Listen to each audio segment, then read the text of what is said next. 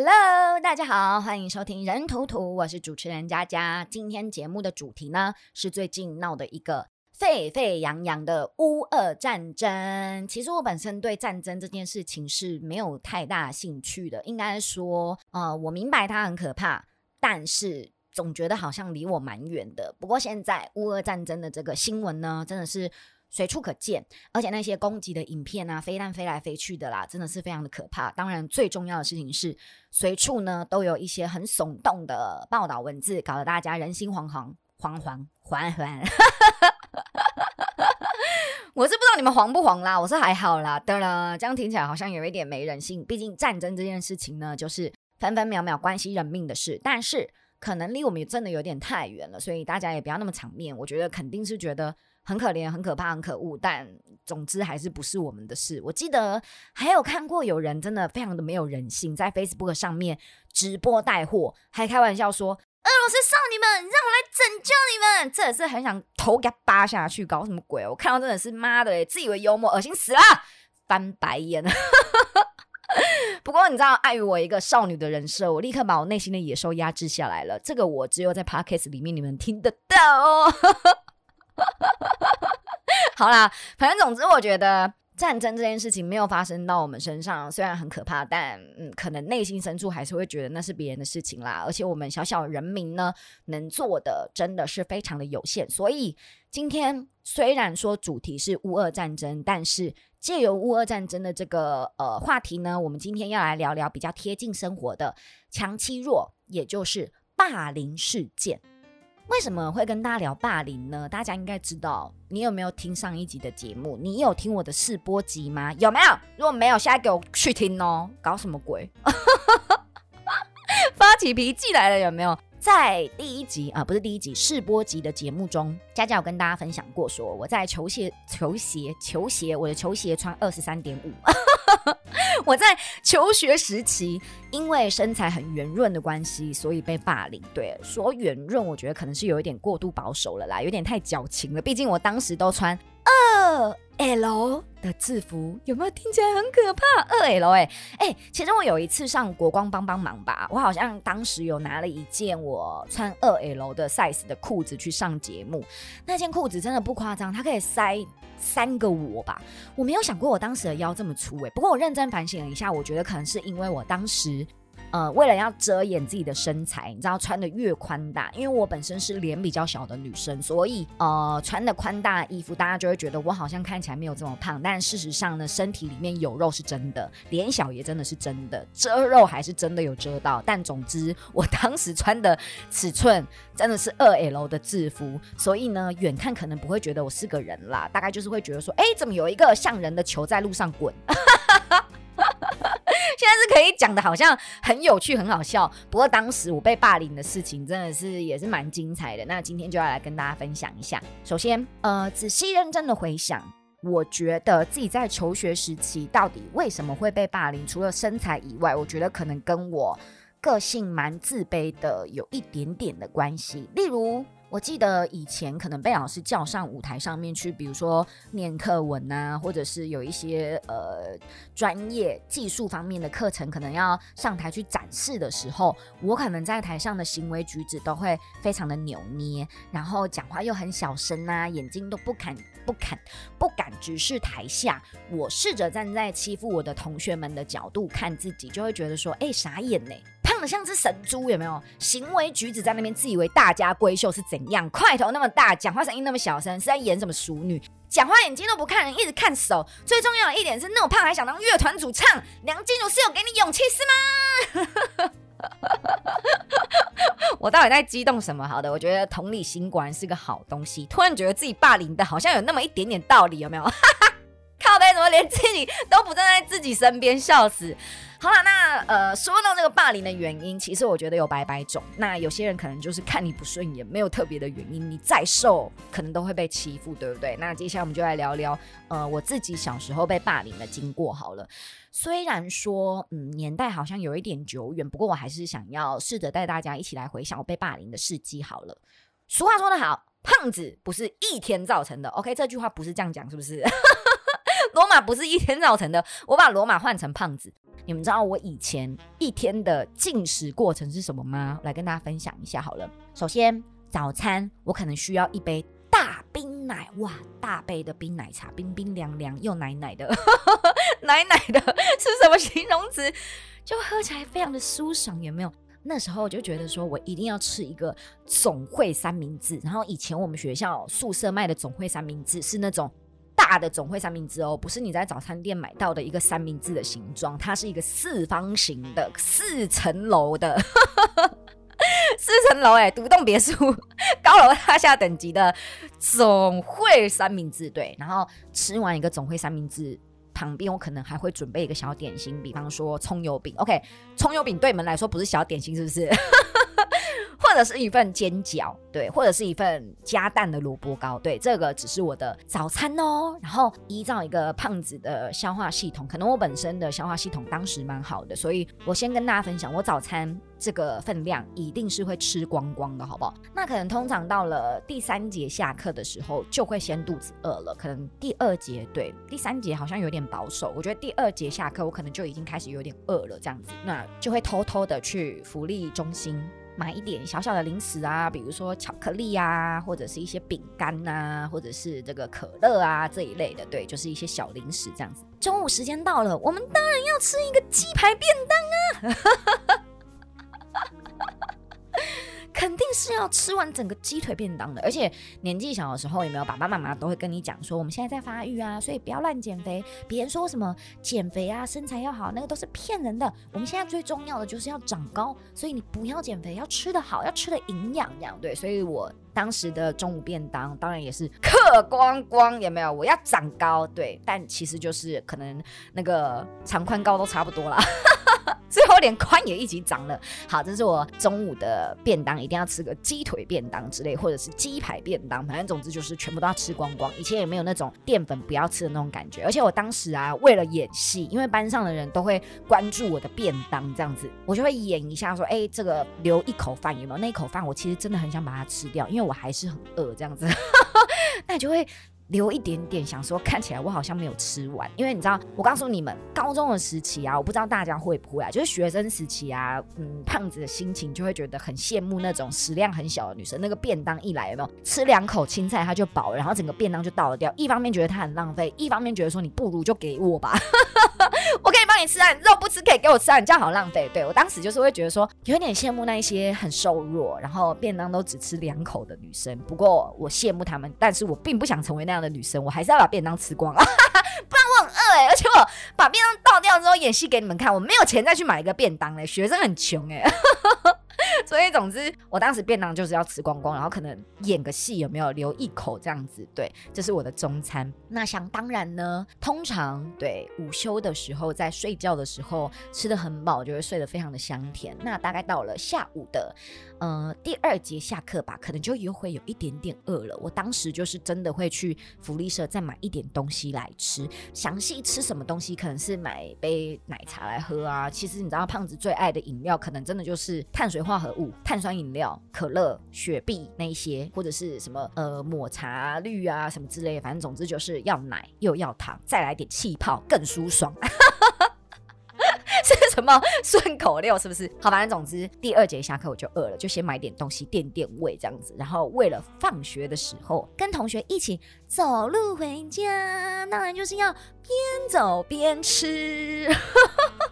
对，一定要买东西回家的路上边走边吃。我买咸酥鸡，边走边吃的同时，也会买一点洋芋片啊带在身上。然后吃完晚餐之后，睡前可能看电视的时候嘴馋，就会再吃包洋芋片，然后就会刷牙洗脸，满足的睡觉了。这样子，对，脸上都带着温暖幸福的笑容睡觉。所以一天又一天，一年又一年，想当然有没有？罗马就慢慢的造成了，成为了一个国家。我的体重帮我成就了一个辉煌。所以我才会说，胖子真的不是一天造成的。那说到了被霸凌的故事呢，嗯，可能要从我的幼稚园说起。我从幼稚园就被霸凌了，天哪！作为这一集节目对我的身心灵发展是对的吗？我会不会太悲惨了一点呢？但真的要说霸凌的事情，真的要从我的幼稚园说起。这件事情真的让我印象非常的深刻。怎么说呢？呃，我记得当时幼稚园的时候，每次放学我都很饿。哎，认真说起来，会不会其实我很饿这三个字，对我很饿这三个字，会不会其实是我当时的口头禅？会不会？那 总之，我每次幼稚园放学的时候，我回家都会跑去跟我非常非常非常要好，然后非常疼我的阿婆，阿婆就是大家的阿妈，因为我是客家人，所以我们都叫阿妈为阿婆。对我都会跑去跟我阿婆说：“阿婆，我肚子好饿哦。”这样，然后我阿婆就会觉得：“嗯，啊，幼稚园老师没有给你吃东西哦。”这样，对，那我就叛逆啊，我就说：“对他都没有给我东西吃。” 我只是想说，阿婆可能会心疼我，有没有？就对我的要求来者不拒之类的，就想说可能会这样子。这个剧情是我内在写出来的一个剧本，这样对我想说应该会照着我的剧本走吧。哎，结果阿妈就只是随便捏了一个饭团给我吃，这样子对，没有按照我的要求买生有牛奶糖给我吃啊，或者是买一些你知道饼干给我吃啊。No，没有。对，阿婆就只是捏了个饭团给我吃。可是其实有的吃，我也是觉得很心满意足了啦。因为胖子的心愿就是 OK，吃饱就好。我没有太大的要求，只要不要让我们饿肚子就好了。这个事情呢，一天一天过去，我还是每天都回家跟阿婆说我肚子饿。这样，那后来呢，阿婆可能有一点受不了，就觉得幼稚园老师怎么欺负我孙女？有没有？就跑去跟幼稚园老师说：“哎，我孙女回家后都跟我说她在幼稚园没有吃饱呢。这样，你们是不是虐待我的孙女，没有给她东西吃？这样。后来呢，有很长的一段时间，我就觉得老师好像对我那个眼神有没有有一点敌意。”觉得，那幼稚园老师看我的眼神好像有一点敌意，然后再加一点狠劲这样。可是那一份敌意呢，我完全不知道为什么，因为我觉得就是该演的乖宝宝的形象，我也是演的蛮好的。到底为什么他看我的这个眼神有敌意呢？而且每到点心时间，老师啊都会端着整锅的红豆汤、烧仙草、豆花、汤圆、爱玉站在我的旁边。逼我一碗一碗的吃，我立刻吃完见底，有没有？他就立刻又再帮我装满。总之就是一碗一碗的装，一碗一碗的装，然后站在我的旁边逼我吃，然后边装还边说：“你不是很饿吗？你不是回家都没吃饱吗？多吃点呐，整锅都给你啊！”这样，因为我当时是小朋友嘛，幼稚园呐，太害怕了，所以我真的就是只能一直吃，一直吃，一直吃。我记得他真的是每一次都要逼我吃到我已经呈现一种要呕吐的状态了，他才会停止。我觉得，哎，会不会其实我的大食量跟大胃口就是在我的幼稚园这个时期养成的？其实现在也好像有一点无从考究了啦。不过这个算是我儿童时期一个非常非常有没有重大的阴影？现在想起来都还会想起那个幼稚园老师看我的凶狠的眼神，好像是一个杀手之类的。非常可怕哎，对啊，然后幼稚园之后，紧接着呢，我觉得国小时期其实呃没有太严重的一些事迹，大概就是一些打躲避球啊，会先被狠砸，然后量体重的时候，哦对，这个事情也是我的阴影，因为历历在目，就是量体重的时候，我们班上的同学，男同学都会偷偷的待在旁边，或者是去偷看帮我们记录体重的同学的记录簿，然后回到教室之后，我就会发现我的名字跟我的体重就会被。大大的写在黑板上面，然后就会有一群同学，男同学啊，就会开始取笑我说：“哎，死胖子、胖妞什么之类的。”哇，你又比上次量胖了五公斤呢之类的。这样，不过我觉得，如果要说这些是霸凌的话，好像也没有到那么的夸张啦。我觉得甚至可以被解释为是恶作剧。我是不是有一点在给他们台阶下，帮他们找借口？我好像有点善良吼，又在捧自己。好，那国小时期过去之后，接下来就是高中。哎，不对。国小，我的 我的求学时期怎么跟人家不太一样？没有没有没有，国小之后就是国中嘛。国中我觉得青少年的叛逆时期好像就开始有一点严重了。说是霸凌，我觉得可能就有一点点相关了。就是我常常被口香糖粘头发。课桌椅啊，我的座位的课桌椅会被藏起来，而且黑板上面以前不是都会写值日生是谁谁谁吗？大家都不是写我的名字，有时候会写我的体重，或者是会写我当时的一些绰号，那甚至会在我的饮料中加料啊，就是说要帮我排毒啊，帮我减肥啊之类的。那甚至一些我觉得很小 case 的，比如说用粉笔画我的桌椅，那或者是在我的书包上面乱写一些胖猪啊之类的，或画着一些猪的图案。这些好像没有高中来的受伤，因为其实也只是被爸被爸爸 被骂胖而已，好像也没有到这么的严重。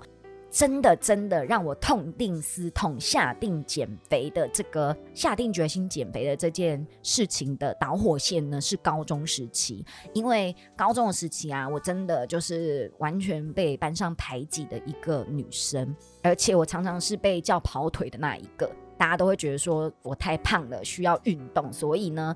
中午买便当叫我去，买饮料叫我去，那甚至就是各种无微不 A、无微不 A，各种需要跑腿的，完全都是我。我好像变成了大家的佣人这样。这个事情其实我觉得不知道哎，当时可能年纪小吧，我觉得帮大家买东西好像有一种被需要的感觉，所以我自己。好像奴性也蛮强的，就觉得也是心甘情愿啦，并没有觉得有怨言。除非我当时可能有点累，或者是一直跑，一天以内一直跑，我才会觉得有点疲倦这样。那不然，其实我觉得我把它归类成是我心甘情愿的付出。我怎么那么善良？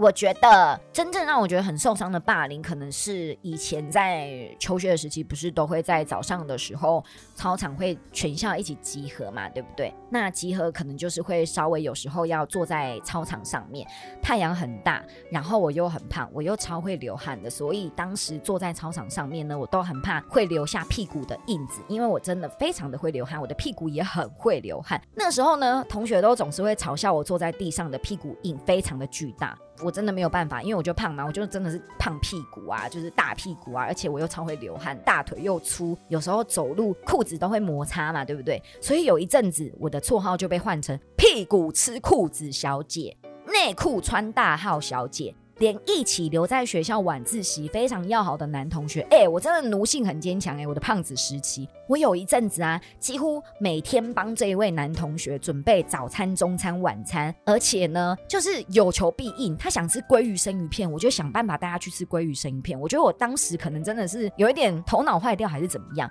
那以前不是都会留在学校晚自习嘛？可能校车都已经走了，或者是我们当时是乐团嘛，我们可能会留在学校练团这样。那当时有一天可能回家的时间有点晚，可能已经九点了这样子，我就拜托他说，我爸爸妈妈没有办法来接我，就拜托他说顺路，你可不可以顺便载我回家？然后他跟我说不行啊，你太胖了，你坐我的摩托车轮胎会坏掉，所以我没有办法载你。你们知道最后我是自己走路回家的嘞，妈的嘞，他到底有没有良心啊？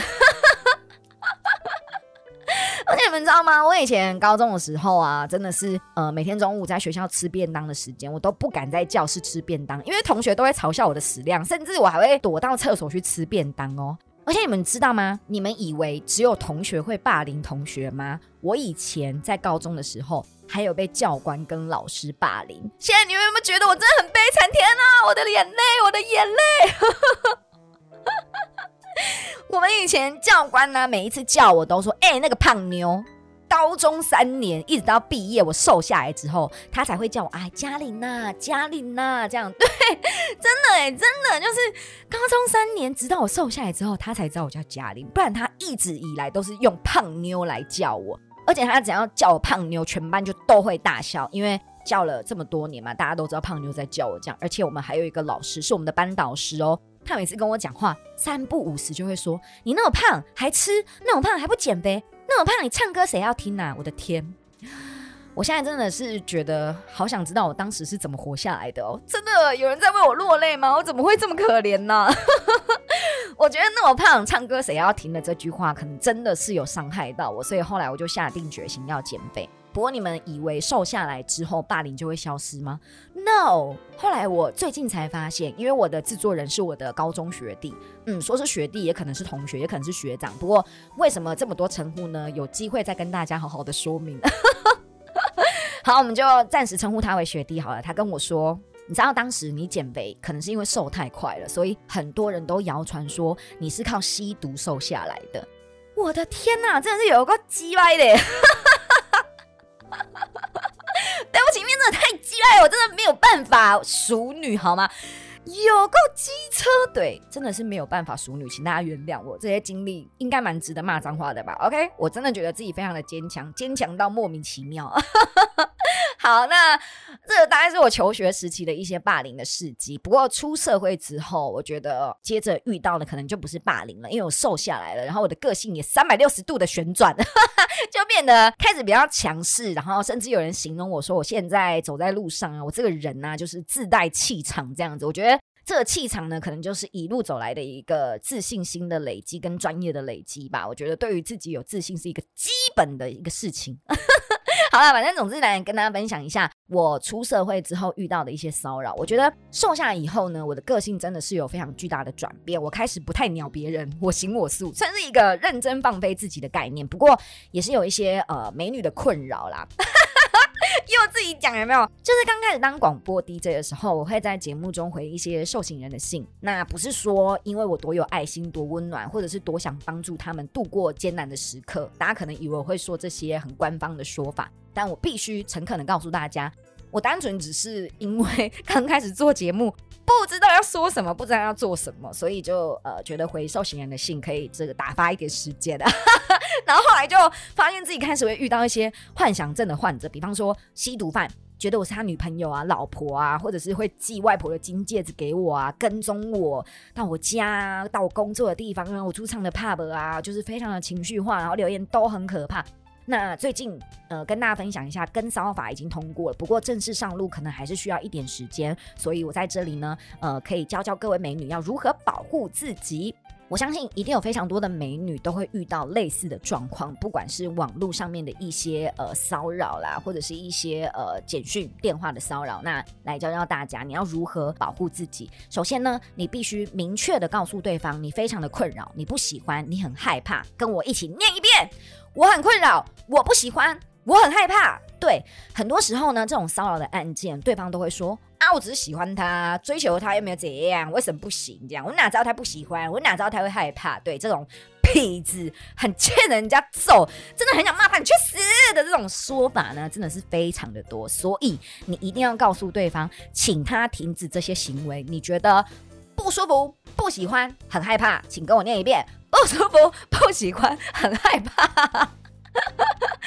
强迫症发作有没有？对，如果你的立场呢表达的这么清楚，对方还是持续的骚扰你的话，才有可能走法律这部分。那再来呢，现在的网络骚扰非常的多，例如 Facebook，大家都知道，现在盗用身份的人也很多。像我本人呢，还是有被盗用过，在摸摸茶啦、红茶店啦，然后还有一些援交啦，都有在上面看过我的照片，在这边跟大家声明好不好？我本人端正纯良。这一句话我不知道是去哪里学来的。好，反正总之呢，呃，加害人很有可能会主张自己的身份被盗用，所以第一步，现在把你的手机拿出来，你要到那一位骚扰你的人的 Facebook 的账号姓名的主页，然后找到。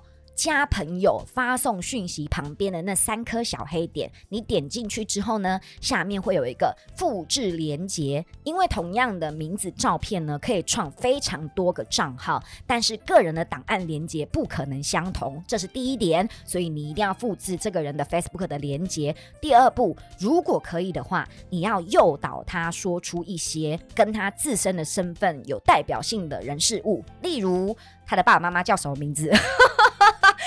点难呐！你不可能去问一个骚扰的人说你爸妈叫什么名字，他可能会想说：哎，现在是想要我去提亲的吗？有没有？因为通常幻想症的人呐，这种对别的女生有幻想的人，真的是会有很多脑补的时刻。对，所以保护自己，不要不要不要，千万不要问人家父母叫什么名字。你可以问：哎，在哪上班啊？手机号码啊？家里地址啊？开什么车啊？什么颜色啊？车号多少啊？这一类呃，能代表他身份的事物。不过也是要提醒大家一下，就跟刚才说问爸妈的名字，很有可能他会幻想说是不是要提亲，你想认识我爸妈妈这种呃偏激的想法。那通常有幻想症的人呢，可能在你问他说哎手机号码什么的时候，他也会觉得你是不是对我有兴趣。所以这个部分也要提醒一下大家，你问的方式可能要稍微的修饰一下，有技巧一点。